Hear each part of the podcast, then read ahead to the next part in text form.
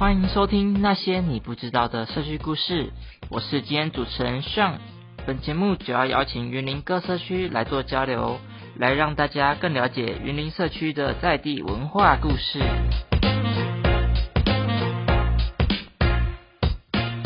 说到台湾咖啡，你知道哪里的咖啡最有名吗？没错，许多人会联想到云林县古坑。自从古坑乡开始举办台湾咖啡节活动，成功打响台湾咖啡知名度后，古坑与台湾咖啡几乎画上等号。每年会有数百万人次涌入古坑来品尝咖啡，所掀起的台湾喝咖啡风潮。但是你知道吗？其实古坑乡早在日治时代就种植咖啡，当时因地理位置、气候都非常适合咖啡树的生长。因此，成为日本企业在台湾大规模种植咖啡树的最佳地点。当时农场内收成的咖啡几乎被运回日本，供日本天皇贵族饮用。台湾人反而很少有机会喝到咖啡。很荣幸今天来到古坑社区，来跟黄景祥老师聊聊古坑社区的特产咖啡。欢迎黄老师。大家好，我是黄景祥，啊，现在是。返乡老青年了，然后现在驻点在古坑社区发展协会第六年，现在担任是社区发展协会的理执行长，从事社区营造将近二十多年的时间了，然后很高兴呃可以把古坑社区能够逐步的把它发展起来，欢迎大家来古坑社区走走看看。很开心黄老师当我们频道第一位来宾，说到咖啡历史，听众一定很好奇。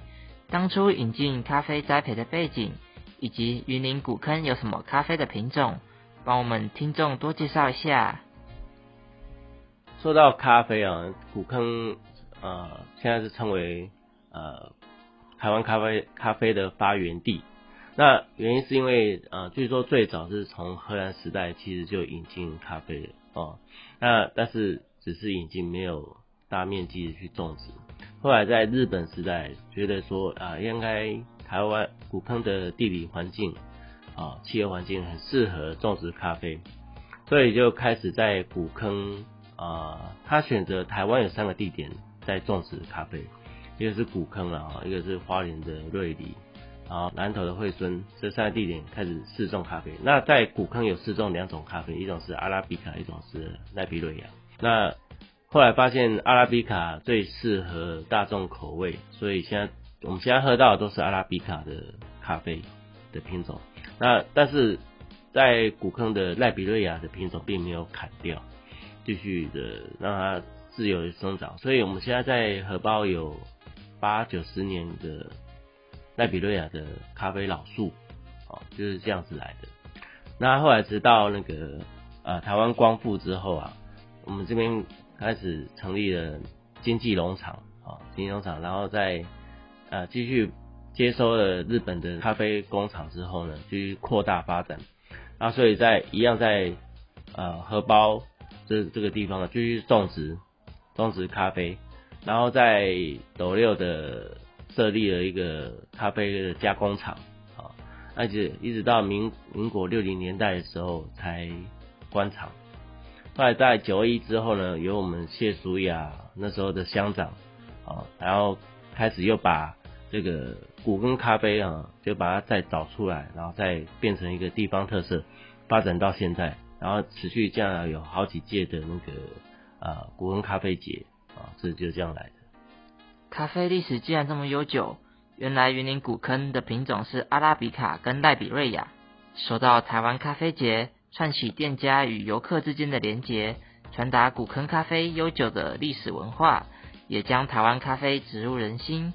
黄老师参加过的咖啡节的感想是什么？以及咖啡节的办理的意义？咖啡节主要目的就是要提升地方产业的呃可见度跟跟知名度啊，然后带动呃地方的店家啊咖啡产业的连结能够更丰富这样子，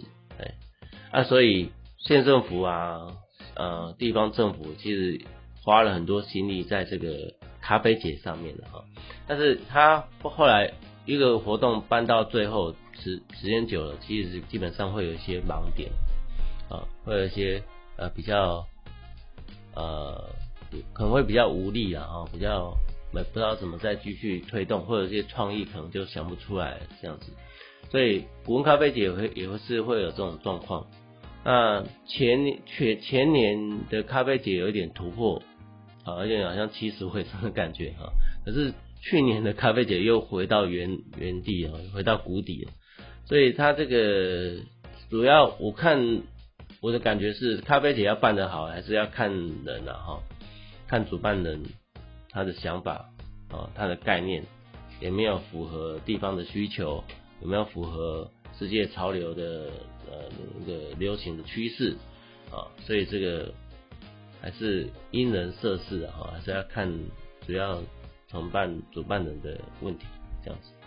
的确，办活动真的是很不容易，是需要很多人来帮忙，团结一心，才能把活动办得好。各位听众，你们知道吗？咖啡除了可以喝，竟然还可以染，园区咖啡染的体验活动。好，我们的古坑的咖啡染呢，是基本上因为我们想到的咖啡特色就是喝的，然后或者或者是入菜这样子，那比较少会想说用它来做使用的生活用品这样，所以我们想说，哎，来发展一下这个应该是还蛮不错的一个未理未开发的领域啊，所以呢就来试看看。